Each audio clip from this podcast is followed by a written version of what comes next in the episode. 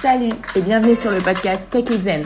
Je suis Elodie Crugnot, psychologue, et t'emmène avec moi à la rencontre de personnes inspirantes qui ont surpassé leur peur pour se créer une vie qui leur ressemble. Hello tout le monde, bienvenue dans ce nouvel épisode et dernier de l'année 2022, enfin presque, je vous explique ça tout à l'heure, mais en tout cas le dernier sur un format classique pour cette euh, saison. Donc encore une fois, c'est passé très très vite, ça a été extrêmement riche tous les échanges euh, qu'on a pu avoir euh, grâce à ces épisodes. Merci, merci beaucoup pour votre présence, pour votre écoute, pour vos partages. C'est extrêmement précieux pour moi et pour ce projet et ça ne fait ça ne fait que me motiver pour euh, pour la suite. Donc euh, j'ai très très hâte de poursuivre ça avec vous. Euh, je vous disais presque dernier épisode parce que vous le savez j'aime les épisodes bonus et surprises. Donc il y en a un qui arrive pour cette fin d'année. On va fêter la fin 2022 en beauté et ça va être vraiment rempli de positif, de good vibes et de motivation. Donc, à nouveau, j'ai très hâte de vous présenter ça. Restez connectés, comme disent les vrais. Je vous laisse sans plus attendre avec Tiara qui nous livre son parcours sans détour et avec une grande sensibilité. Merci à elle. Petit disclaimer, dans cet épisode, on parle de violences physiques et psychiques et d'idées suicidaires. Donc euh, si ce sont des sujets euh, qui te sensibilisent particulièrement, protège-toi, évidemment. Ici, c'était important pour nous euh, de te montrer que d'abord, si tu as rencontré des difficultés et qu'aujourd'hui tu te poses des questions, tu as des émotions, des pensées particulières, eh bien tu n'es pas seul dans ce parcours-là, vraiment. Et l'importance d'en parler autour de toi, de, de libérer cette parole pour entreprendre le chemin du mieux-être. Donc j'espère que cet épisode va t'apporter euh, autant qu'il m'a apporté et je te souhaite une très bonne écoute. Bonjour Tiara, bienvenue sur le podcast Tech Zen. Merci de me recevoir Elodie, ça me fait très plaisir d'être là. ben écoute, à moi aussi, vraiment. Pour faire la petite présentation, donc on s'est rencontrés euh, sur les réseaux, on est euh, toutes les deux euh, pleine de projets et euh, notamment dans le milieu du podcast, puisqu'on le verra, tu en as un également. Et on s'est dit que ça pouvait être super intéressant de retracer ton parcours. Oui, exactement. Alors, écoute, euh, je te propose de te présenter rapidement et puis ensuite on ira dans le vif du sujet. Ok. Alors, je m'appelle Tiara, j'ai 25 ans, je suis un peu hyperactive, je suis un peu multipotentielle, euh, j'ai envie de faire plein de choses dans la vie et euh, j'adore euh, j'adore rencontrer des gens, j'adore sortir, j'adore faire de nouvelles choses, découvrir. Et c'est vrai que je m'épanouis dans, dans le mouvement et c'est quelque chose que j'essaie de partager aussi dans mon quotidien. Et voilà, je viens de terminer mes études. C'est un moment assez compliqué parce qu'on est au, milieu, enfin devant un gouffre. Et je mmh. me dis, voilà, maintenant il faut sauter. Qu'est-ce que j'ai envie de faire? Est-ce que j'ai envie de me poser? Est-ce que j'ai envie de faire plein de choses? Euh, comment, comment je peux être à la découverte de moi-même aussi dans ce processus-là de euh, passage de étudiante à jeune femme active. Et c'est plein de questionnements qui sont très stimulants, mais qui sont aussi très stressants en ce moment. Et voilà, une petite présentation. Très bonne présentation de où tu en es actuellement. Et alors, on va voir euh, un petit peu le parcours qui t'a mené jusque-là. Dis-moi dans quel milieu familial tu as grandi? alors, j'ai grandi dans un, dans un cadre familial qui était assez euh, compliqué. Euh, j'ai grandi sans papa, donc qui était parti avant que je naisse, donc je ne l'ai jamais euh, connu. Puis ma maman a très vite eu des problèmes de santé mentale, donc elle est passée par des phases de dépression. Je soupçonne qu'il y avait d'autres troubles, mais j'ai jamais eu de, j'ai jamais eu de réponse. J'avais une demi-grande sœur, du coup, qui, qui était en conflit souvent avec ma maman aussi. Et puis ma, ma grande sœur est partie quand j'avais 8 ans. Euh, elle est allée vivre chez son papa. Moi, je me suis retrouvée seule avec ma maman. Et en fait, là, ça a été un petit peu euh, de plus en plus compliqué parce que euh, je me suis transformée en une sorte d'adulte accompagnatrice de quelqu'un qui avait des problèmes de santé mentale. Et c'était assez lourd à porter. Et du coup, voilà, je pense que, je pense que c'est un, un, petit peu ça le contexte. ouais. Que c'est une famille monoparentale mmh. avec des conflits et des problèmes de santé, des problèmes d'argent, des, des, dissonances entre qui je suis, ce que j'ai envie d'être, que ma maman aimerait que je sois, mmh. et ce que les autres, que ce soit des élèves, que ce soit des autres parents, me, enfin, renvoient envers moi et ce que je renvoie envers eux. Et du coup, ça a été beaucoup, beaucoup de questionnements très, très tôt sur tout ça, sur ma place, sur ce que je devais faire, ce que je devais dire, qui je devais être, comment faire en sorte que ma maman soit bien, qu'elle se sente bien, qu'elle soit contente, qu'elle soit pas en colère, qu'elle soit pas triste. Et euh, voilà. Oui, on sent du coup quand même une forme d'insécurité euh, au quotidien, le besoin du coup de te prendre en main très jeune, d'être confronté à des choses auxquelles euh, tu n'aurais pas dû être confronté à cet âge-là, et en même temps cette histoire, effectivement, cette question de place qui, qui arrive très vite pour toi alors. Ouais, ouais, je pense que ça arrivait très vite parce qu'en fait, j'avais cette pression de pas pouvoir parler de ma situation familiale déjà, parce que ma, ma mère voulait pas que j'en parle. Et euh, en même temps, j'avais j'avais peur. J'avais très peur qu'elle aille mal. J'avais très peur de pas pouvoir être là pour elle. Enfin, il s'est passé vraiment plein de choses, que ce soit euh, de la violence psychologique, euh, de la violence physique de temps en temps. Et c'est vrai qu'en fait, ça, ça, conditionne à être, euh, être enfermé sur soi. Et euh, ça s'est reflété aussi dans ma vie sociale, parce que quand j'étais petite, j'avais très peu d'amis. J'étais, dans mon coin, j'avais peur des autres, j'avais peur du regard. En fait, j'avais peur que tout le monde sache ce que je vivais à la maison. J'avais peur d'être un poids pour les autres. J'avais peur de pas euh, de pas comprendre. Et, euh, et en même temps, je captais beaucoup de choses. Donc, je captais les émotions des autres. Très jeune, j'allais vers les enfants qui étaient moqués où j'essayais d'être toujours l'amie de ceux qui étaient un peu rejetés par rapport à leur physique, par rapport à, à leurs conditions de santé. Et du coup, ça me mettait dans cette posture de je suis très introvertie, je suis très timide et euh, je sais pas trop ce que je fais là et je sais pas trop comment je dois vivre euh, ma vie parce qu'en fait ma vie elle est complètement dépendante euh, finalement de la vie de quelqu'un d'autre qui ne va pas bien et qui le transfère sur moi. Après ça c'est une analyse que j'ai avec du recul du haut de mes 25 ans. Et c'est, enfin, je pense que quand j'étais plus jeune, je le vivais, euh, je vivais quand même euh, d'une autre manière. Je me hmm. souviens que j'étais juste très calme, que j'étais dans l'observation. Il y a, je pense que le travail de réflexion, il est venu peut-être un peu plus tard, où euh, je me suis questionnée, je me suis dit, est-ce que c'est normal? Pas trop, ok, bon, bah, on va pas faire de vagues, on va pas montrer que c'est pas normal, on va faire comme si tout allait bien. Et du coup, c'est marrant parce que j'ai toujours été perçue comme une enfant très joyeuse, alors que je l'étais pas du tout. et qu'il y avait plein de choses qui, qui allaient pas. Mais euh, voilà, toujours garder ce, ce, masque un petit peu. Euh. Oui, c'est ça, un masque qui cache euh, la réalité de ce que tu vis. Et du coup, très peu de personnes, voire pas de personnes au courant finalement. Ouais. Bah, il y a eu en fait des parents au courant, et euh, en fait, ça a créé d'autres conflits, parce que du coup, euh, ma mère a très vite été interpellée par euh, les établissements scolaires pour savoir si ça allait bien. Moi, j'ai toujours menti. Par exemple, en grandissant, en fait, il y a eu des, des, témoignages qui se sont accumulés sur moi.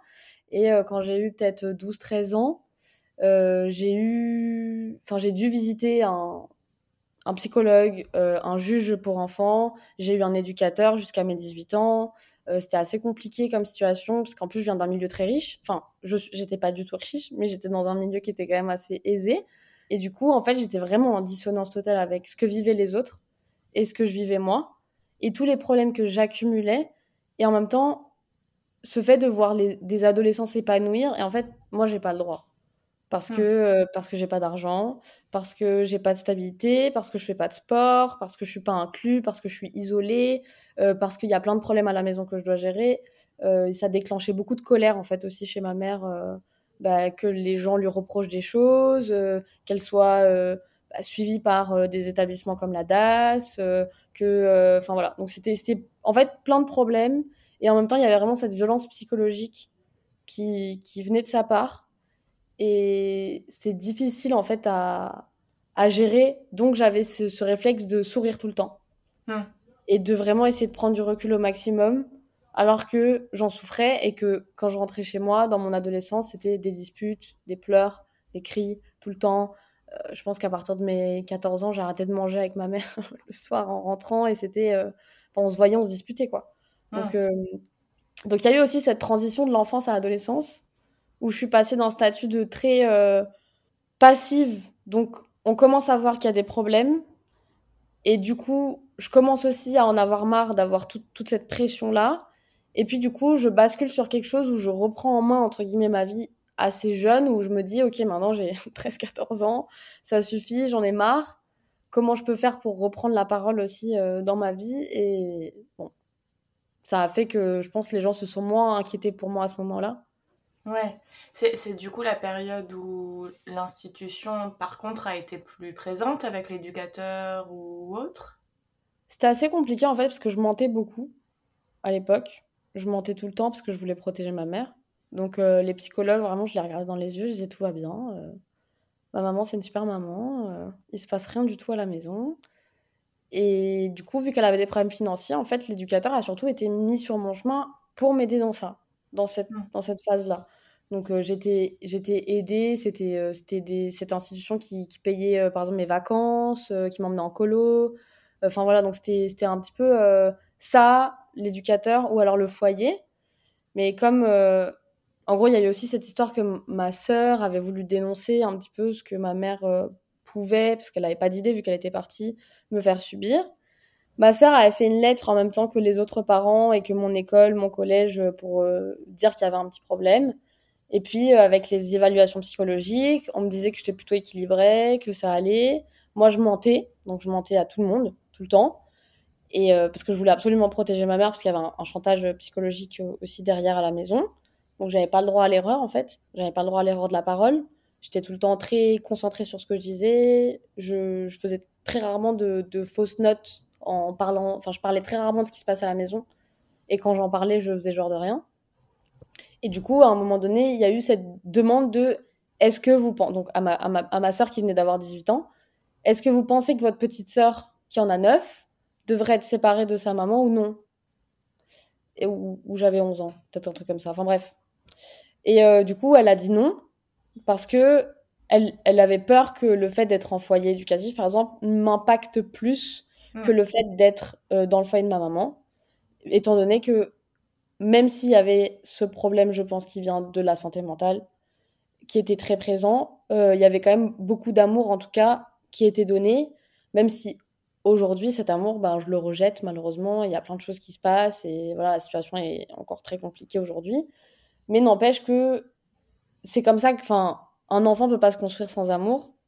Et du coup, moi, j'assimilais beaucoup euh, aussi euh, cet attachement qui était beaucoup trop et toute cette tout, tout ce qu'elle mettait sur moi comme son amour à elle. Et du coup, c'était une sorte aussi de manière de lui rendre son amour en la protégeant. Hmm. Et donc, c'est comme ça que je faisais un petit peu mon processus de pensée où je me disais, euh, je comprends ce qui se passe, je sais que ma maman va pas bien, je sais que c'est pas normal ce que je vis, mais d'un autre côté, la seule chose que je peux faire, c'est la protéger. Ouais. Parce que sinon, c'est ça va être pire. Oui, souvent c'est ça, c'est qu'on protège au cas où ce serait pire si ça a changé de situation, par exemple aller en foyer ou que les choses soient, soient dénoncées et que ta mère soit peut-être encore plus malheureuse ou que vous soyez séparés ou que ce soit encore plus dur pour toi bah, En fait, euh, l'idée que ce soit pire, c'était surtout le chantage psychologique qu'elle me faisait, c'est-à-dire que depuis mes peut-être 7-8 ans, ma maman me répétait souvent qu'elle allait se suicider en fait. Et c'est quelque chose qui revenait assez souvent. Et c'est vrai que j'ai grandi avec cette idée-là. Et euh, c'était difficile à vivre parce que je me disais, mais en fait, je peux pas être responsable de la mort de ma maman. Bien sûr. Et dans mon idée, si je la dénonçais, entre guillemets, ou si juste j'essayais de demander de l'aide à l'extérieur, j'allais la tuer. Donc, c'était pas. Moi, j'aurais préféré. Enfin, je me rappelle que quand j'étais ado, et qu'on se disputait, je lui disais souvent, tu sais, je préférerais être loin de toi, je préférerais être en pensionnat, je préférerais être en foyer plutôt que d'être là à la maison. Parce qu'en plus, enfin, j'ai grandi euh, dans une maison qui était insalubre, euh, enfin, elle prenait pas soin parce que santé mentale. Et en fait, on se rend pas compte de tout, le découlement que ça peut avoir de pas, de pas se soigner. Et c'est parti d'une. Euh, je pense, je pense qu'il devait y avoir des, des difficultés qui viennent. Enfin, ma mère a une vie très difficile aussi. Donc, je pense qu'il y a des difficultés qui viennent de très loin. Mais il y a eu ce déclencheur de dépression qui se sont pas soignés, je pense. J'en sais rien, je suis pas médecin et malheureusement, j'ai pas pu faire son évaluation euh, psychologique. Mais ce que je ressens en tout cas, c'est qu'il y a eu des, maux mentaux qui se sont pas soignés et qui ont découlé vers quelque chose de beaucoup plus grave. Où en fait, il n'y a pas. Aujourd'hui, je pense que c'est un manque de, de perception de la réalité comme elle est et que c'est vraiment une réalité qui est enfermée avec ce qu'elle pense et le monde qu'elle s'est créé de négativité et de méchant enfin comme quoi tout le monde l'attaque et, et, tout le monde lui veut du mal et du coup si ça va pas elle va mourir et, et c'est vrai que en fait en tant qu'enfant j'avais pas à vivre ça. Et pourtant euh, je pouvais enfin j'étais incapable de me détacher de l'idée de euh, si je fais quelque chose de travers ma mère va mourir et ça va être euh, et ça va être horrible. Bien sûr à ce moment-là, donc tu dis c'est euh, vers l'adolescence que les choses euh, changent un peu pour toi. Est-ce qu'il y a eu une forme de déclic ou c'est venu au fur et à mesure? Non, en fait, je pense que j'ai toujours su qu'il y avait quelque chose qui allait pas, comme je disais. Et en fait, euh, c'était pas un déclic, mais c'était plus un ras-le-bol. Genre là, ça fait X années que je subis, que je fais tout. Et en fait, il n'y avait pas d'évolution. Il n'y avait, pas de, il y avait pas de prise en charge, il n'y avait pas de prise en main. Et je me disais, mais comment c'est possible d'avoir cet âge-là, d'être maman, d'avoir des problèmes avec sa famille, d'avoir des problèmes avec ses amis, de ne jamais aller bien et de pas se rendre compte que ça vient de toi. Et en fait, il y a une sorte de colère qui s'est créée de mon côté en me disant, mais réveille-toi. Genre, réveille-toi, c'est pas possible que tu me laisses souffrir, c'est pas possible que tu ne me fasses pas à manger, c'est pas possible que tu ne sois pas capable de acheter mes livres d'école en temps et à l'heure, de signer mes papiers en temps et à l'heure. Moi, je me faisais tout le temps engueuler aussi à l'école. Euh, on se moquait de moi. Enfin, j'ai commencé aussi à développer des, du coup des troubles anxieux. Donc, on commençait à se moquer de moi. je commençais à, souffrir de harcèlement à l'école. Et en même temps, je me disais, mais c'est pas possible d'être parent et de pas se rendre compte que la situation dans laquelle ma mère me mettait me menait à avoir une situation qui était compliquée tout le temps et d'avoir un stress permanent et cette boule au ventre permanente. Enfin, je voulais pas rentrer chez moi, j'avais pas le droit de faire ci, de faire ça, je devais tout le temps être avec elle, je devais tout le temps euh, bouger avec elle, j'avais quasiment pas d'amis. En fait, à un moment donné, je me suis dit, mais en fait, j'en ai marre d'être seule. Et je pense que c'est un peu ça qui est venu, c'est juste la tension, elle est tellement montée, montée, montée, montée, que je sais pas si c'est lié à la puberté ou quoi, mais juste à un moment donné, j'ai explosé, j'ai retourné la situation, parce que aussi, il y a eu des moments de violence physique, et c'est vrai que je pense que ça, ça a été aussi euh, déclencheur de peur. C'est-à-dire que je, je me suis déjà battue avec ma mère, euh, et on en est déjà arrivé à vraiment se taper dessus. Mais parce que j'étais poussée à bout, et que en fait, à un moment donné, je préférais retourner la situation plutôt que de me faire engueuler. Donc j'allais engueuler, j'allais crier avant qu'elle crie, j'allais euh, me taper la tête contre les murs, et c'était vraiment pas... Enfin, quand j'y repense, je me dis, c'est vraiment pas beau à voir, quoi. Et je me dis, c'est vraiment pas sain de grandir comme ça. Et je souhaite à personne euh, d'avoir vécu ça, même si j'imagine que je suis pas du tout la seule. Et je, en tout cas, je souhaite à personne qui est conscient que faire du mal à son enfant, c'est mal, de un jour déclencher ce genre de réaction parce que c'était beaucoup, beaucoup de violence verbale, beaucoup, beaucoup de violence physique. Et en fait, ça arrivait, ça arrivait très crescendo. Mmh. Mais une fois que ça arrivait, c'était. Il n'y avait pas de retour en arrière, en fait. Le jour où j'ai arrêté de protéger, j'ai jamais arrêté de la protéger du point de vue extérieur. Mais le jour où j'ai arrêté de la protéger et de ressentir de l'empathie, entre guillemets, et de me mettre en cadre pour elle et d'aller la voir quand elle pleurait et, euh, et de prendre en charge, entre guillemets, ses problèmes et d'accepter qu'elle me fasse souffrir, etc. Le jour où j'ai arrêté ça, ça a été un non-retour en arrière. Et aujourd'hui encore, je suis dans cette situation où aujourd'hui, il y a un contact qui est très très faible parce que je suis pas capable de retrouver cet amour pour ma maman que j'avais quand j'étais petite et que et que je vivais du coup avec tout ça et j'acceptais parce parce que l'amour. Oui. Parce que l'attachement d'un enfant à, sa figure qui, qui s'occupe de lui, mais à un moment donné, euh, c'est plus suffisant. Tu parlais euh, d'apparition de troubles anxieux. À, quel âge, euh, a priori, tu as, as, commencé à avoir des premiers signes comme cela et lesquels? Alors, j'ai du coup commencé à. je me suis toujours rongé les ongles, mais ça, je pense que c'est assez, c'est assez commun et c'est des stress qui sont pas très. Enfin, c'est pas. Je le considère pas comme un trouble anxieux en soi. Alors, je te coupe, pardon. Ouais. C'est intéressant ce que tu dis parce que, en fait, comme beaucoup de choses, si c'est fait à l'excès, et que ça peut même parfois provoquer des problèmes de santé ou autre, ça peut devenir effectivement un trouble. J'étais pas la pire, on va dire, qui se rongeait les ongles, donc je me suis jamais vraiment inquiétée de ça. Mais en fait, quand j'ai eu, quand j'ai eu 11 ans, aux environs, j'ai commencé à m'arracher les cheveux. Donc j'ai mis beaucoup de temps à comprendre ce qui m'arrivait. J'ai peut-être mis 3, 4 ans. Et j'avais peur d'être vue. Et en fait, je me faisais des énormes plaques d'alopécie parce que je m'arrachais les cheveux par poignée. Et euh, je me rappelle, enfin, j'arrachais au bulbe. Donc, euh, je sais pas pour ceux qui savent à quoi ressemble un cheveu, il y a un bulbe transparent au bout qui colle. En fait, je me souviens quand j'étais petite, c'était euh, horrible parce que je savais pas où cacher mes cheveux, ils s'accrochaient de partout, j'avais honte. et puis, du coup, les enfants commençaient à se moquer de moi. Ah, t'as des trous. En fait, ce trouble anxieux, il a découlé du fait que j'ai eu des poux. Et c'est pas parti pendant super longtemps. Et en fait, je pense qu'un jour, j'ai juste commencé à m'arracher les cheveux par rapport à ça. Et puis c'est devenu un moyen de me détendre et de me rassurer et de atténuer entre guillemets ma douleur émotionnelle. Parce que après bon, je sais pas à toi en tant que psychologue c'est quoi ton point de vue, mais je crois que j'avais entendu, enfin dans mes recherches en tout cas, le fait de créer une douleur, ça permet d'atténuer le sens émotionnel, donc euh, c'est une sorte de de réponse à l'anxiété. Complètement. Oui, il y a, c'est ça. Euh, il y, a, y, a, plusieurs choses en fait qui, qui se mélangent là-dedans, mais euh, notamment effectivement se faire du mal physiquement euh, peut aussi euh, rendre la douleur euh, palpable, réelle en fait. tandis que la, la, souffrance émotionnelle, le vide affectif qu'on peut ressentir ou autre, ça, on n'a pas de prise dessus, on n'a aucun contrôle et, et c'est assez abyssal comme sensation.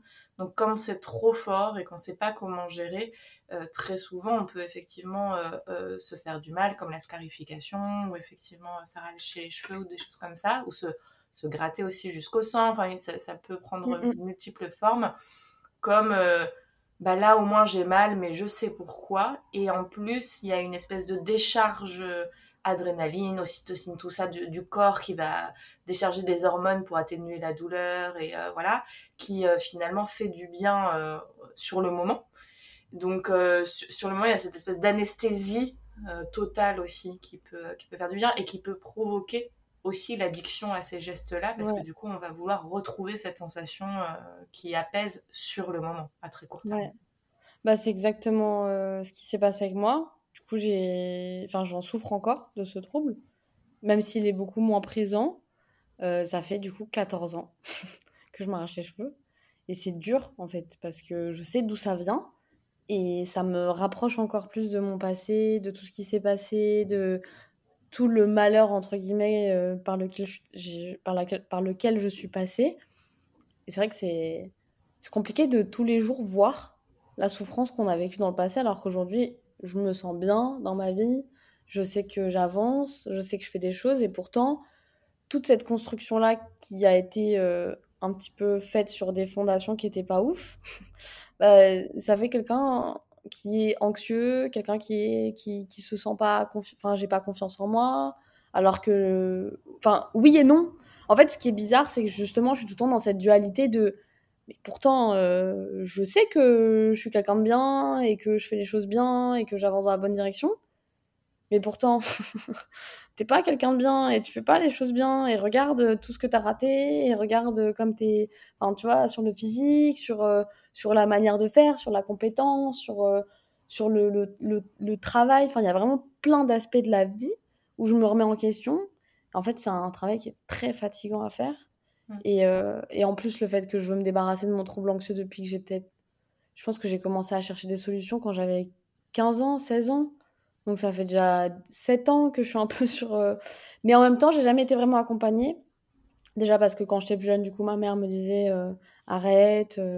c'est enfin un peu comme quand quelqu'un qui se ronge les ongles, on va lui taper la main. C'était un peu la, la même chose. Donc ça n'a aucun sens et ça ne m'a jamais aidé, évidemment. Et puis en fait, j'ai commencé à avoir peut-être un. Enfin, j'aimais pas les psys, parce que du coup, j'associais aussi aux psys qui m'avaient analysé par rapport à l'éducateur. Donc, euh, j'avais peur euh, d'aller voir des médecins, j'avais peur d'aller de me faire accompagner. Aujourd'hui, c'est encore un peu le cas. Je sais que j'ai très. Enfin, j'ai pas. J'ai moins peur, j'y vais avec beaucoup plus de, de volonté déjà, parce que j'ai envie de me faire soigner, j'ai envie d'aller mieux, j'ai envie de plus avoir ce complexe. Et en même temps, j'ai encore de la retenue. Enfin, y a, en fait, aussi, dans mon enfance, j'ai grandi dans, un, dans une idée du monde qui était très anxiogène. Tout allait mal, tout était contre nous, tout était contre ma mère, euh, les gens étaient des personnes euh, mal intentionnées. Donc en fait, j'ai grandi avec une impulsion d'un côté qui me disait tout va mal, c'est horrible, euh, dans tous les cas, tu vas souffrir, et puis tout le monde va vouloir ton mal, et vraiment, personne va t'aider dans la vie. Et d'un autre côté, il y avait mon impulsion à moi qui me disait ben non, je suis pas d'accord, j'ai pas envie d'y croire, moi j'ai de l'espoir, j'ai envie de j'ai envie de sortir de ça, j'ai envie en fait, je me suis raccrochée à une sorte d'optimisme qui allait à l'inverse de ce que de ce que ma mère euh, disait pour la rassurer elle. En fait, la, la première personne pour laquelle j'étais optimiste, c'était d'abord elle parce que je voulais qu'elle aille mieux, parce que je voulais la voir euh, ben, contente finalement. Et c'est vrai que, que j'ai développé en fait cette, cette, cette dualité aussi de, de, force entre tout va mal et tout va mal aller, et en même temps cet espoir qui était, bah, qui est aujourd'hui le, celui qui a pris le dessus pour l'instant en tout cas, et qui continue à le faire même si c'est difficile, de ça va aller, les gens sont pas méchants, donc c'est c'est dur à gérer. C'est intéressant ce que tu dis parce que effectivement, dans un premier temps, ce qui compte, c'est de prendre conscience de ça. Mmh Parce que, effectivement, dans un cabinet avec euh, un psychologue ou autre, va euh, se rejouer nos difficultés. Parce que mmh c'est le propre. Ce qui va faire soin, c'est effectivement le psychologue, sa compétence, ok. C'est la volonté de s'en sortir et d'être ici et d'avoir envie d'avancer pour le, pour le patient. Mais c'est surtout le lien entre euh, le psychologue et le patient. Et c'est ce qui se joue dans ce lien. Et bien mmh souvent, la problématique euh, du patient va se rejouer dans le lien avec le psychologue pour donner et ça se sent tout de suite. Parce que moi je rentre chez un psy je m'assois il me pose une question je me mets à pleurer. Mmh. j'étais en fait j'étais tout le temps dans l'inquiétude. Mmh. et ça c'était lié à tous ces, ces petits exemples de euh, ce que je vivais en fait dans mon quotidien. Et c'était des et en fait c'est des choses qui m'ont marqué et qui m'accompagnent aussi euh, aujourd'hui je suis chez moi, j'entends un bruit, j'ai mon casque sur les oreilles. J'ai peur que quelqu'un soit rentré chez moi. Et, je, et il me faut peut-être un quart d'heure pour déconstruire, pour me rassurer, parce que j'ai pas envie d'aller vérifier. Je ne veux pas être dans cette démarche d'aller vérifier que ma peur soit juste ou non. J'ai envie d'être sereine. Et du coup, je respire, je prends le temps de analyser la situation, je me dis, c'était quoi comme bruit? Non, on est dans la rue, c'est normal qu'il y ait du bruit, détends-toi, la porte est, peut-être pas fermée à clé, mais elle est fermée. Il y a peu de chances que quelqu'un rentre chez toi. Et en fait, ce qui est horrible, c'est qu'en même temps, il se passe tellement de choses dans le monde horrible, genre des cambriolages et tout, que des fois j'ai peur de me dire, peut-être que tu crois que c'est ton traumatisme, peut-être qu'un jour il y aura vraiment quelqu'un dans ton salon, tu vois. Ce qu'il y a, c'est que effectivement, quand on vit des choses comme ça, donc de multiples traumatismes. Et d'ailleurs, à savoir qu'il n'y a pas besoin euh, à ce que ça aille euh, dans des niveaux aussi importants, parce que là, effectivement, pour ta maman, il y a sûrement des troubles psychiatriques, de la paranoïa, etc. Donc c'est très violent et ça a été très loin. Mais on, peut aller aussi sur euh, des choses comme de la critique quand on est enfant, des parents pas peu disponibles, enfin toutes ces choses-là en fait vont effectivement aussi quand il y a de l'anxiété et des traumas eux-mêmes euh, chez donc euh, quelque chose de générationnel finalement qui va se transmettre de génération en génération. Voilà, tout ça va nous impacter en tant qu'enfant et nous faire nous sentir en insécurité et donc réduire notre fenêtre de tolérance. On a un système nerveux qui observe si on est en danger ou pas euh, constamment et qui va se réguler en fonction. Donc un coup il va être bon bah c'est bon, je suis en sécurité, je peux me détendre. Euh, un autre coup, tiens, hop, je suis en vigilance, ou alors même je suis euh, mobilisée, euh, adrénaline, tout ça, je vais fuir un danger, ou je vais attaquer, me protéger, ou tout simplement je vais être dans le trac, le stress avant de monter sur scène, mais ça va être aussi motivant. Enfin, donc il y a toutes ces choses-là qui peuvent se mettre en place, ou alors au contraire, j'ai plutôt me replier sur moi, j'ai besoin de m'isoler, j'ai besoin de me ressourcer, ou alors vraiment si je sens que je suis en danger, c'est des moments où je vais plus pouvoir passer à l'action, je vais me figer quelque part. Bon, donc tout ça, c'est plus complexe que ça, là je résume, mais en gros on va passer par ces différents états et tout le monde passe par ces différents états. Seulement le système nerveux, quand il est traumatisé euh, avec les blessures d'enfance ou autres, eh bien il, se met à analyser du danger partout, même là où il n'y en a pas finalement. Et, euh, effectivement, quand tu disais, bah tiens, il y a un bruit, peut-être un jour ce sera vrai, alors peut-être, mais du coup la statistique est tellement faible par rapport au nombre de bruits qu'on entend tous les jours. Si on doit être vigilant à tous les bruits comme si c'était bah, le 0,0001% de risque, en fait, on s'en sort plus et on serait vigilant à tout et on pourrait pas vivre. Donc c'est cette homéostasie qu'il faut, euh, enfin une régulation qu'il faut retrouver et effectivement, bah, en fonction de ce qu'on a vécu, ça peut prendre plus ou moins de temps. Mais euh, c'est vraiment une régulation de ok, je suis en sécurité, je me remets en sécurité. Bah déjà, il y, y a, quelque chose. Euh, par exemple, je suis incapable de regarder les infos. Je ne peux pas regarder des informations négatives parce qu'en fait, ça me, ça me surstresse. En plus, je pense vraiment qu'on est dans une société de la, de la peur parce qu'on on transmet quand même beaucoup de peur à travers les réseaux sociaux, les faits divers qu'on transmet, etc. Comme tu dis, tu vois, le fait que ça puisse arriver, c'est peut-être 0,001%. Et pourtant, on a l'impression que c'est possible à tout moment, n'importe chez, enfin, chez n'importe qui. Et en fait, c'est vrai que je trouve que la société dans laquelle on vit, elle n'aide pas du tout, quand on est anxieux, à se rassurer. Parce qu'en fait, tout est fait pour qu'on se sente mal. Et tout est fait pour qu'on ait des besoins. Et tout est fait pour qu'on pour qu'on se sente en alerte tout le temps. Et pour qu'on ait peur de l'autre. Et pour qu'on se sente pas rassuré. Et c'est vrai que c'est quelque chose que j'essaye de, de renverser. C'est-à-dire que je vais être gentille avec tout le monde. J'ai pas de mal à sourire aux gens dans la rue, même s'ils ont l'air bizarres.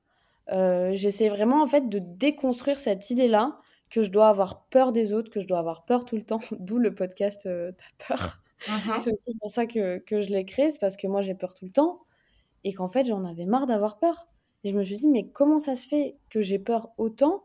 Alors je sais que j'ai un passé qui est lourd et qui m'a traumatisé sur plein de choses, mais en fait c'est pas censé être renforcé avec euh, l'information qu'on me transmet parce que j'ai pas demandé à recevoir cette information négative tout le temps. J'ai envie de savoir aussi que il y a plein de gens qui se font pas cambrioler, qu'il y a plein de gens qui ne se font pas agresser, qu'il y a plein de gens qui s'entraident, qu'il y a des communautés qui se forment, qu'il y a des choses belles qui arrivent. Et en fait, ça, c'est un petit peu, euh, moi, mon moyen en tout cas de sortir de, de ce truc de euh, ça va se passer, il y a des choses horribles qui se passent. Mais en fait, le problème, enfin, le problème ou pas, hein, quand je vais être dans un moment de down, où je vais euh, ressentir de l'anxiété, je vais tout remettre en question. Ma vision de la vie, ma façon de faire, mon rapport avec les gens, mon rapport avec moi-même, mon rapport avec mon passé, mon rapport avec ma mère. Je vais même me re-questionner sur ça. Me dire, est-ce que c'est pas toi la mauvaise fille finalement d'être partie? Est-ce que c'est pas toi euh, qui n'a pas compris que en fait euh, c'était c'était normal parce que c'était ta maman et que tu devais la soutenir, tu vois? Est-ce que est-ce que c'est t'exagères pas finalement en fait, j'ai l'impression vraiment d'être une dualité. En fait, j'ai l'impression d'être deux personnes. Il y a une personne qui est toute petite, qui est, qui est là, mais, mais elle est là, mais elle est toute petite, et heureusement, et elle me fait peur. Et en même temps, il y a quelqu'un qui a grandi et qui est beaucoup plus joyeux et qui croit en plein de belles choses et qui a envie de, de le partager. Mais le quand les deux rentrent en conflit, c'est là où ça devient compliqué à gérer. Et je pense aussi que c'est là où, ben, par exemple, mes troubles anxieux reviennent le plus. Quand je m'arrache les cheveux, généralement, je suis dans une phase où je phase. Je sais pas où je suis, je sais pas qui je suis, je pense à rien. Je suis juste en train de phaser complètement. Et euh, j'essaie d'atténuer justement cette douleur en faisant ça. C'est important tout ce que tu racontes parce que euh, c'est ce que peuvent rencontrer beaucoup de personnes, euh, ces phases de dissociation où on plus on n'est plus dans son corps, on n'est plus dans ses émotions, euh, ou alors aussi c'est différentes parties de soi, et dont euh, une qui va être en insécurité, dans la peur constante, et puis effectivement, alors, bon, je vais pas rentrer dans, dans, les détails des thérapies, ça après, l'objectif est de trouver son thérapeute et sa thérapie qui convient, mm-hmm. mais aujourd'hui, il y en a plein qui vont justement aller effectivement observer ces différentes parties de soi et comment on peut les mettre les réunir, les faire dialoguer pour que euh, la grande partie de soi, euh, qu'on peut appeler l'adulte sain, puisse euh, rassurer la petite enfant apeurée petit à petit et se sentir de plus en plus en sécurité, réguler son système nerveux, se réassocier mais effectivement, c'est assez important parce que ce que tu vis, beaucoup euh, peuvent le ressentir sans comprendre ce qui se passe en fait. Mm. Mais ça a une explication et c'est normal par moment de le remettre en question ou de se sentir en dualité. Euh, ça fait partie du processus, c'est ok et surtout bah, c'est important d'en parler euh, pour Ouais. euh, sortir de la solitude. Ouais, bah, parler, c'est, je pense, qui m'a le plus guéri. J'ai eu un copain à 15 ans. On est resté ensemble jusqu'à mes 21 ans. Donc, ça a été une des premières personnes avec lesquelles, avec laquelle je me suis exprimée et qui a vu ce que je vivais. Parce que, euh, et 15 ans, je pense, c'est le, le- vraiment le tournant où j'ai plus trop eu peur de dire aux quelques personnes qui étaient dans mon cercle ce que je traversais. J'ai invité des gens chez moi à ce moment-là. C'était quelque chose que j'avais jamais fait parce que j'avais pas le droit. Donc, ma meilleure amie euh, a vu. Elle m'a même aidé à ranger plusieurs fois. Enfin, tu connais le syndrome de Diogène? Mhm. Ben voilà. C'est le fait euh, de ne jamais euh, ranger, jamais jeter et en fait ça peut prendre des proportions catastrophiques. Exactement. Exactement. Et j'avais des chats, par exemple, euh, et euh, c'était à moi de m'en occuper. Sauf qu'en en tant qu'enfant puis ado, on peut pas compter sur moi tout le temps. Et ça a été un reproche, tu vois. Moi, je me suis, je m'en suis voulu pendant longtemps de pas avoir su prendre soin de mes choix, de mes chats en faisant la caisse, par exemple, euh, en leur donnant à manger tous les jours, etc. Et je me souviens qu'en fait, ben ça, traînait. Et ça aussi, c'était euh, c'était un peu un tournant que quelqu'un le voit. Je me sentais moins folle, je me sentais moins seule. Après, du coup, ça a engagé aussi des discussions. Euh, comment ça se fait? Qu'est-ce qu'on peut faire? Qu'est-ce qui se passe? Et puis, euh, et puis après, le fait d'avoir un éducateur, de l'assumer, euh, de, je sais pas, de parler des problèmes d'argent que je pouvais avoir. euh, de... En fait, me... en fait c'est marrant parce que je me souviens que je m'en voulais tout le temps d'avoir plein de problèmes. Et je me disais, mais c'est sûrement, sûrement ma faute. Il y a sûrement un truc que j'ai mal fait à un moment donné, tu vois. Et le fait d'en parler, ça m'a vraiment aidé parce que, parce que déjà, je vois. Enfin, en fait, ça permet d'aborder aussi des questions sur les autres, comment ils vivent. En fait, on se rend compte que les gens, ils ont une vie euh, normale, avec des, des parents qui font quand même relativement euh, attention à eux, qui essayent de les éduquer, qui euh, vivent dans des appartements qui sont propres, même s'ils se font engueuler s'ils rangent pas leur chambre, bah, il y a quand même un suivi qui est derrière, etc. Et c'est vrai qu'en fait, moi, j'étais tellement seule pendant longtemps que le jour où j'ai parlé, je me suis délivrée d'un truc. Et en fait, même aujourd'hui, le fait de parler de, ce que je vis, et je pense que c'est pour ça que j'aime aussi euh, faire des podcasts et écrire et partager des choses, parce que parler, c'était euh, c'était le moment où ma vie, elle a changé. Pour de vrai. Parce que je me suis retrouvée de seule, isolée, incomprise, euh, et finalement tue, à bah en fait, il y a rien qui se passe qui est normal. Je suis pas mal aimée. Les gens vont m'apprécier pour ce que je suis aussi. Je suis pas un boulet. Euh, j'ai le droit d'exister, j'ai le droit de vivre, j'ai le droit de, de demander qu'on m'aime et j'ai le droit d'aimer d'autres personnes que ma mère, mine de rien. Et en fait, le jour où j'ai commencé à parler, je me suis rendu compte de plein de choses qui allaient pas. Je me suis rendu compte de tout ce que j'avais envie, moi, de faire et de dire et de voir. Et en fait, euh, j'ai déconstruit, j'ai déconstruit, j'ai déconstruit, j'ai déconstruit. Je me suis rendu compte de ce qui était, de ce que je voulais vraiment. Et c'est là où ben, c'était un peu une révolution chez moi. Je, je me laissais plus faire. Et euh, en parallèle, ben, je me construisais avec des gens. Donc ça a été très lent, ma période où j'ai commencé à avoir des amis. Mais mon copain, en tout cas de l'époque, a été euh, un support énorme. Et je pense que sans lui, j'aurais eu difficilement la possibilité de faire la transition, en fait. Mais euh, voilà. Donc je pense que parler, et euh, particulièrement dans mon adolescence, c'est ça qui m'a permis d'avancer. Et c'est vrai que post-copain, donc euh, à partir de mes 19-20 ans, j'ai commencé à rencontrer plus de monde parce que j'ai commencé à faire de l'alternance, à être en, en université supérieure. Au lycée, j'étais plutôt seule et lui, c'était vraiment un pilier de ma vie. Et puis en études supérieures, j'ai commencé à rencontrer plus de gens, à m'ouvrir, à raconter mon histoire à d'autres personnes. Et puis au fur et à mesure, en fait, à avoir de plus en plus de conversations qui étaient profondes, qui étaient construites, chose qui était peut-être pas possible avant parce que j'étais plus mature entre guillemets que les autres enfants, j'avais plus de recul, plus de réflexion.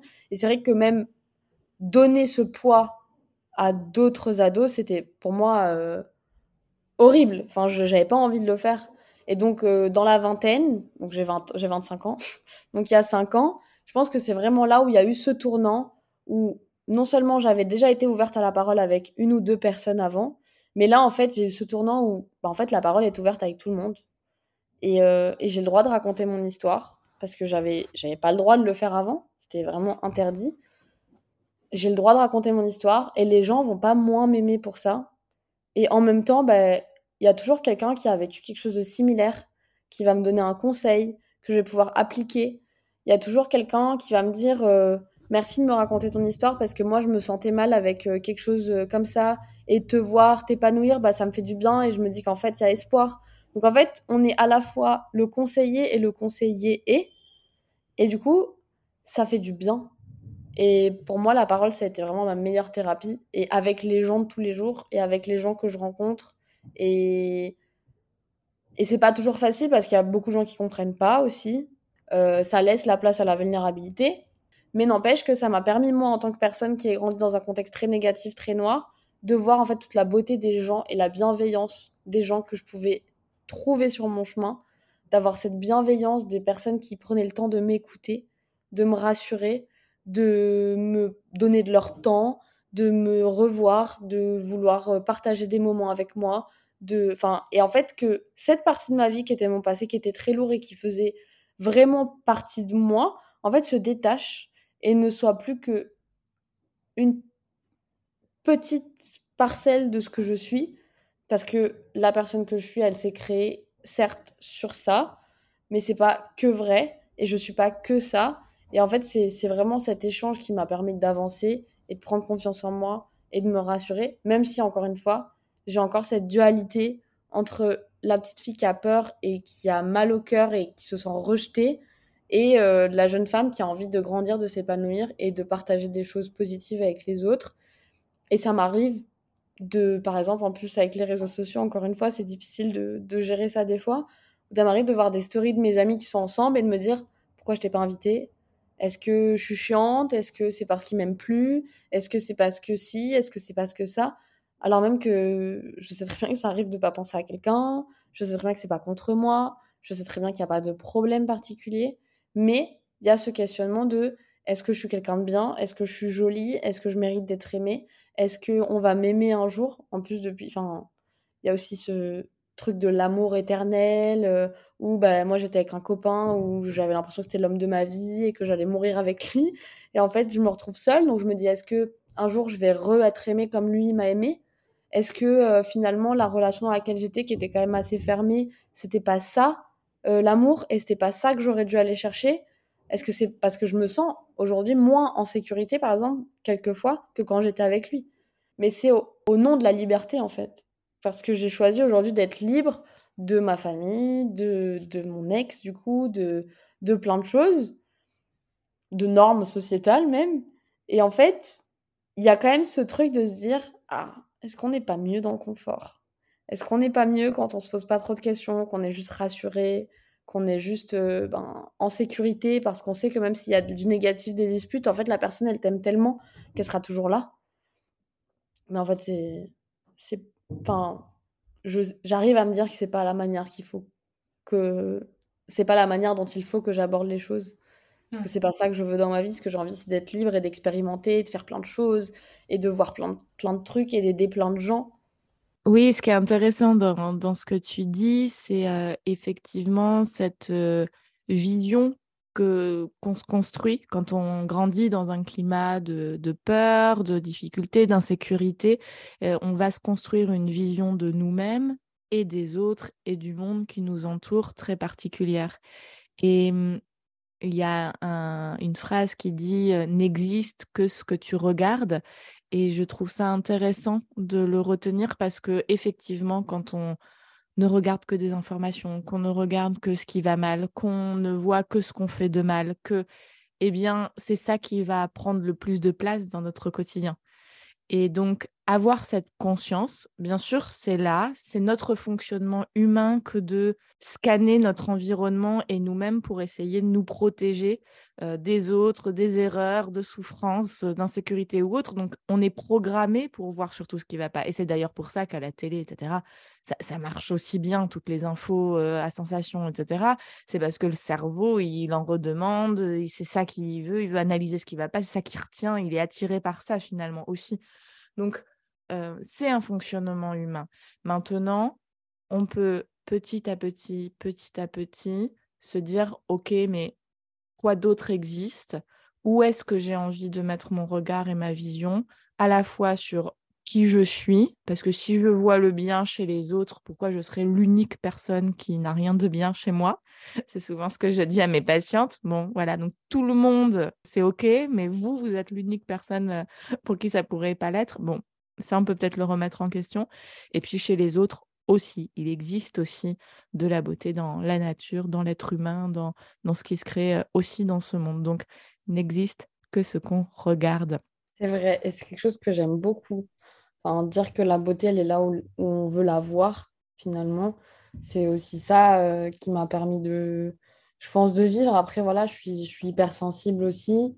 Donc, ça m'a permis peut-être de, de m'épanouir et d'avoir une sensibilité qui soit dans l'empathie, dans la compréhension de l'autre. Et euh, je trouve qu'il y a quelque chose de beau dans la gentillesse, c'est l'acceptation de l'autre et l'acceptation de la souffrance de l'autre. Et du coup, c'est aussi ça, je pense, qui m'a aidé, c'est d'avoir cette capacité à ingérer autant de, difficultés, autant de choses, et de la recracher sous forme de positivité, de gentillesse, de, de bienveillance. Et en fait, c'est vraiment ces valeurs-là, je pense, qui m'ont accompagnée parce qu'en fait, on a tous le droit de souffrir. Et peu importe à quel point c'est dur, l'important, c'est pas ça. Pour moi, l'important, c'est le ressenti. Et j'avais cette, euh, cette compréhension depuis, je pense, depuis vraiment que je suis jeune, que ouais, je souffre, mais c'est pas grave, parce que je suis capable d'encaisser. Et je peux encaisser, je peux encaisser, je peux encaisser. Et les moments où je peux plus encaisser, ben, du coup, je trouve des solutions pour, euh, pour sortir de là. Et c'est ce que j'ai fait, je pense, euh, ben, après l'adolescence, en grandissant et tout. Mais à l'extérieur, toujours être une bonne personne. Ça, je pense, c'est ce qui m'a le plus raccroché à une réalité qui me plaît. Et c'est ça qui est cool quand on, quand on vit avec de l'anxiété qui est liée à, des moments difficiles. En fait, si on commence à avoir le mal partout et à se dire que la vie, c'est que ça, euh, c'est dur vite, quoi. Alors que, en fait, je sais pas pourquoi, je me suis toujours dit, tiens, il y a de l'espoir. Tiens, euh, je sais pas. Ouais, c'est vraiment, il y a de l'espoir. Je sais qu'un jour, je vivrai des choses mieux et j'ai trop hâte d'être grande et, euh, et d'être, euh, de m'habiller comme ça et euh, de faire ça comme métier. Et en fait, je me raccroche aussi après vachement à ce que je voyais dans les films. Parce que je pense que ce qu'on regarde et de quoi on se nourrit, ça a vachement d'impact sur notre mental. Et, et aujourd'hui, je me rends compte parce que je préfère me nourrir de choses positives pour moi, c'est essentiel à ma vie de lire, de, suivre des gens positifs, de lire des choses positives, de traîner avec des gens positifs. Et comment je suis heureuse de ne pas avoir fait en sorte que ma souffrance me bouffe et fasse de moi quelqu'un de mauvais. Et c'est un travail qui prend du temps, parce qu'il faut aussi accepter qu'on est différent et qu'on a des besoins différents de la plupart des gens. Quand on est passé par des traumas, quand, quand on est sensible, il y a plein de choses que j'ai trans transférées en observant les autres, la politesse, euh, le, la bienséance, euh, le comportement, c'est des choses que je mimétisais en fait quand j'étais petite pour me pour en fait éviter. Parce qu'en fait quand j'étais petite aussi il y avait ce truc de j'avais peur que ma mère enfin que les, vu que les gens je voyais qu'ils étaient un petit peu en recul par rapport à ma mère et qu'ils la voyaient comme euh, folle entre guillemets dans certains cas j'avais peur qu'on m'associe et euh, j'ai toujours eu peur, et j'ai encore peur aujourd'hui, hein, de devenir folle ou que tout le monde sache que je suis et que personne ne me le dise. Et c'est ma, c'est ma plus grande peur, je pense. C'est vraiment ce truc de me dire, un jour je serai folle, et puis en fait les gens vont me laisser m'enfoncer dedans, et personne ne va rien me dire, et les gens vont juste avoir peur, et moi je vais pas comprendre, et je vais rejeter tout le monde, et puis je vais plus jamais trouver mon équilibre. Et du coup, j'ai essayé toujours de mimétiser les autres en me disant, OK, c'est quoi un comportement sain? Cette personne, elle a l'air saine. Qu'est-ce qu'elle fait? Comment elle se comporte? Est-ce que les gens, ils ont une émotion positive envers elle ou pas? Oui, bah, du coup, je vais essayer d'être comme elle. Et du coup, j'ai envie de pouvoir des fois crier sur tous les toits, mais regardez! Il y a tellement de choses à faire! Qui sont cool et qui sont et qui sont belles et qui sont et qui sont et qui sont positives. Et, et j'en ai marre qu'on me dise de faire attention et j'en ai marre qu'on me dise que les choses peuvent pas changer. J'en ai marre qu'on me dise que c'est impossible tu vois. Et j'ai pas envie d'être dans une case j'ai pas envie de me renfermer sur moi-même et j'ai pas envie de d'être cette personne qui suit un chemin de vie super classique euh, avec euh, un mec un, enfant un chien et euh, qui travaille toute sa vie dans la même boîte et tout. Et je pense que on est quand même une génération où il y a ce changement-là aussi. Et on a tous envie d'aller dans cette direction de la liberté et, euh, et de l'amour en général. Et je trouve ça cool parce qu'aujourd'hui, je me sens appartenir et je me sens en accord, entre guillemets, avec ma génération. Alors que longtemps, ça n'a pas été le cas. Et longtemps, j'avais cette sensation que tout le monde gardait trop le silence et qu'on essayait trop de, de, laisser faire, en fait. Et ça me saoulait parce que je me mm. disais, déjà, je suis différente. En plus, je me sens mal. Et en plus, on remet en question tout le temps mes idées et mes idéaux. Qu'est-ce que je vais faire? Qu'est-ce que, je vais faire? Comment je vais trouver ma place? Et ce qui est cool, c'est que je trouve que vraiment aujourd'hui, il y a, y a ce laisser place qui se fait où euh, on a tous le droit à la parole plus ou moins grâce aux médias comme le podcast, les vidéos, les réseaux sociaux et tout. Et ça aussi, ça m'a vachement aidé, je pense. Hmm. De me rendre compte que je n'étais pas toute seule. Et t'en es où aujourd'hui alors? Ah. bah aujourd'hui, j'essaie de, gagner confiance en moi sur plein de, points, physiquement, mentalement, me dire que je suis quelqu'un de sain, que je suis quelqu'un de capable, que je ne vais pas forcément ressembler à ma mère, que je ne suis pas condamnée à être une mauvaise personne, que ma vie s'arrêtera pas demain aussi. J'ai beaucoup de mal à, à voir au long terme. Donc euh, j'essaye de, de capitaliser sur mes forces et de travailler dur aussi pour partager un message fort et clair et moi m'épanouir dans ce que je fais parce que je m'épanouis dans la découverte, je m'épanouis dans le partage beaucoup. J'ai besoin de partager aux gens, j'ai besoin d'aider les gens, j'ai besoin de, faire entendre ma voix, je pense. Je sais ce qui me fait vibrer, je sais ce que j'ai envie de faire et c'est très ambitieux et j'ai peur. J'ai peur d'être rejetée, j'ai peur de mal faire, j'ai peur d'être moquée, j'ai peur que ça n'arrive pas, j'ai peur, euh, j'ai peur de ne pas avoir le temps, j'ai peur, euh, j'ai vraiment plein de peurs. Mais en même temps, petit à petit, j'essaie vraiment de construire. Donc ça passe par m'entourer de bonnes personnes. Je choisis mon entourage avec beaucoup de minutie, d'avoir des amis à qui parler. Parce que quand on n'a pas de parents, entre parenthèses, je ne l'ai pas dit avant, mais j'ai retrouvé mon père à 19 ans. Donc ça fait six ans que je suis en contact avec lui. Et ça a été un énorme support, euh, notamment financier pour moi. Il m'a permis de finir mes études, il m'a permis d'avoir une vie correcte depuis que j'ai peut-être 20 ans. Donc il m'a beaucoup aidé.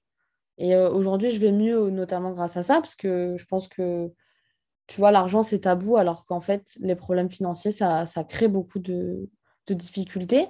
Et c'est ce que mmh vivent beaucoup d'enfants et d'adolescents qui ont des, contextes familiaux, ou même s'il n'y a peut-être pas de violence, il y a des problèmes financiers et je pense que ça a vraiment un impact euh, sur la santé mentale, physique, etc. Donc, c'est pas à négliger, tu vois. Et c'est n'est pas euh, que dire que j'ai profité du tout. C'est, aujourd'hui, je pense que, que je l'aime beaucoup. Euh, j'ai passé du temps avec lui, j'ai essayé d'apprendre à, d'apprendre à le connaître, etc. Et c'est un gros travail, tu vois. J'ai menti à ma mère pendant un an parce que je ne lui avais pas dit que je l'avais rencontré, parce qu'elle ne voulait pas c'est plein d'épreuves, en fait, finalement, ça s'arrête jamais. Mais aujourd'hui, et c'est aussi pour ça que je me suis sentie de te contacter pour faire euh, ce podcast, tu vois, c'est aujourd'hui, je sais que je suis sur le bon chemin, je sais que je fais les bons choix, je réfléchis avec mon cœur la plupart du temps. Euh, j'essaye de, vraiment euh, être une bonne personne pour le maximum de monde que je vais croiser. J'ai jamais envie d'être la goutte d'eau du vase de quelqu'un.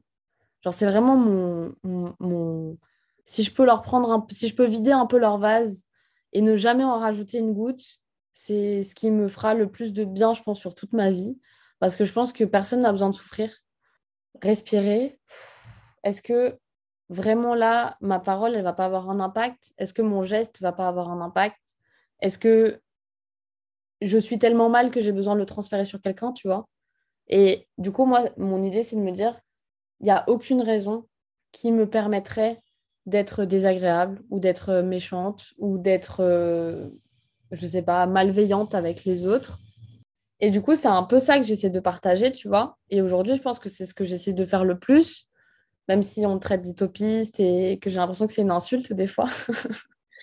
mais euh, mais c'est vrai qu'aujourd'hui, j'en suis là, en fait. Et puis, essayer de construire quelque chose qui va pouvoir aider des gens et faire des métiers qui me passionnent, parce que j'ai pas envie d'être cantonnée à une case, comme je l'ai dit tout à l'heure, et faire plein de choses et découvrir et expérimenter la vie. Parce que pour moi, la vie, elle doit pas se limiter à un cadre précis qui te fait du mal ou qui te procure des sensations négatives. Je fuis complètement euh, tout ce qui est négatif. Et pourtant, ça ne m'empêche pas de souffrir, parce que c'est naturel, je pense aussi, tu vois. Et ça va ensemble, d'avoir des, des coups de mou. Et, et je, je, pense que je suis reconnaissante, tu vois, de savoir m'en sortir et de savoir me dire, OK, bah là, ça n'a ça, ça pas été. Pendant deux semaines, tu étais au fond du trou, tu n'étais pas bien, tu avais envie de rien. Mais pourtant, bah, les trois semaines qui vont suivre, le mois qui va suivre, les deux mois qui vont suivre, tu vas être au taquet, tu vas avoir une énergie de dingue, tu vas vouloir transmettre, tu vas créer des projets, tu vas avancer. Et même si ça a peu d'impact, ça n'en a pas du tout, pour l'instant, peut-être que plus tard, tu vois, je me rendrai compte que c'est une pierre solide que je suis en train de construire. Et j'espère en tout cas que dans les années à venir, en tout cas, je serai fière de moi et que je serai capable de me dire bon, ben, t'as souffert, t'en as chié. Mais aujourd'hui, t'es quelqu'un de respectable et de respecté. Tu fais les choses bien, tu as fait les bons choix, tu as des valeurs qui sont, qui sont universelles et qui, qui, apportent vraiment quelque chose aux autres et au monde. Du coup, ben, tu peux juste être content. Quoi. Je pense que c'est un chemin. Euh, parfois on le ressent en fait dans la vie c'est le yin et le yang le bien et le mal il n'y a, a, jamais une seule face d'une même pièce euh, la souffrance ne peut pas exister s'il n'y a pas de soulagement et d'apaisement et l'apaisement inversement ne peut pas exister sans souffrance et, et je crois euh, en tout cas moi ce que je retiens dans tout ce que tu as dit c'est vraiment cette question de, la vision que qu'on veut avoir de soi et des autres et puis la créativité, la curiosité, euh, les rencontres, les partages, euh, euh, tout ça est, extrêmement important à cultiver. Et, et, enfin, je dirais l'équilibre, quoi. oui, il y a des hauts, il y a des bas, et, c'est OK, on est quand même, comme tu le dis, sur... si on sent qu'on est sur le bon chemin, alors on, peut continuer, et puis ça s'ajustera au fur et à mesure. Et de toute façon, on ne peut pas avancer sans peur. On peut soigner, apaiser. Et c'est très, très important d'en avoir conscience que c'est possible et qu'on a souvent besoin d'aide pour ça. C'est quand même important aussi. Donc, ouais, je dirais vraiment toujours d'être dans cet équilibre des choses et de, de, notre vision aussi de, de ce qu'on se met sur les épaules et de, de ce qu'on pense de soi. Ouais, ben, merci. C'est un travail qu'il faut que je fasse. Encore. tout le monde, tout le monde. J'ai du mal avec l'équilibre et je pense que c'est difficile pour plein de gens de, de savoir s'équilibrer. Mais pour moi, l'idée, c'est vraiment de toujours tendre vers cet idéal-là. C'est quoi la vie que je veux, en fait? Mais c'est une, une, recherche perpétuelle. Et moi-même, tu vois, euh, c'était dimanche, là, il y a deux jours, euh, je me suis fait un, un, panneau avec en gros équilibre pro, perso, social. Alors, c'est très terre à terre, mais qu'est-ce qu'il me faut pour être dans cet équilibre? Et parfois se rendre compte qu'en fait, on a déjà tout. Ouais. Que en fait, on a déjà un entourage, on a déjà des choses chouettes dans le perso, parce qu'on va au ciné, parce qu'on va de temps en temps au resto, parce que, etc. Et puis qu'on a, on crée, on fait des choses. Et puis dans le pro, on a ça, on a le salaire, on a, on a des choses aussi ou des projets ou autres. Et des fois, on se rend compte que mais on a déjà beaucoup, quoi. Donc, ouais. tendons vers plus, vers mieux, vers, vers autre chose aussi. Mais aussi, ça fait du bien de se rendre compte que peut-être on n'est pas obligé de courir aussi. Et, voilà. Mais d'année en année, il y, y, a aussi des choses de, de, de l'âge et chaque chose, en, chaque chose en son âge. Je ne sais pas si ça se dit, mais. non, si, c'est ça, il y a un temps pour tout. Donc, euh, bon, eh bien, merci, merci beaucoup. merci à toi. Tu l'as dit, les, celles qui nous écoutent peuvent te retrouver sur ton podcast? Ouais, bah, du coup, j'ai un podcast qui s'appelle Tapeur, donc T apostrophe AS euh, espace euh, peur, point d'interrogation. Mets en description. Sur euh, Apple Deezer, Spotify. Et en gros, je raconte un petit peu au niveau personnel ce que je ressens comme peur. J'essaie de, de, travailler sur plusieurs aspects de cette peur en question, euh, recueillir des témoignages et puis euh, essayer de proposer quelque chose de sonore un petit peu sympa, qui change, un petit peu théâtralisé. Et l'idée, c'est de ben, juste ne plus se sentir seul avec ses peurs et se dire, bah voilà, on, on, ressent tous de la peur, on ressent tous un peu de souffrance. Donc, il faut qu'on en parle, il faut qu'on partage parce que ça va nous permettre de nous rééquilibrer, de comprendre, de se comprendre, de comprendre les autres, de plus avoir peur des autres, justement, et d'être plus dans l'empathie, dans la compassion et je pense que c'est des émotions qui sont très positives. En tout cas, ça l'est pour moi. Et si ça l'est pour moi, ça l'est pour d'autres.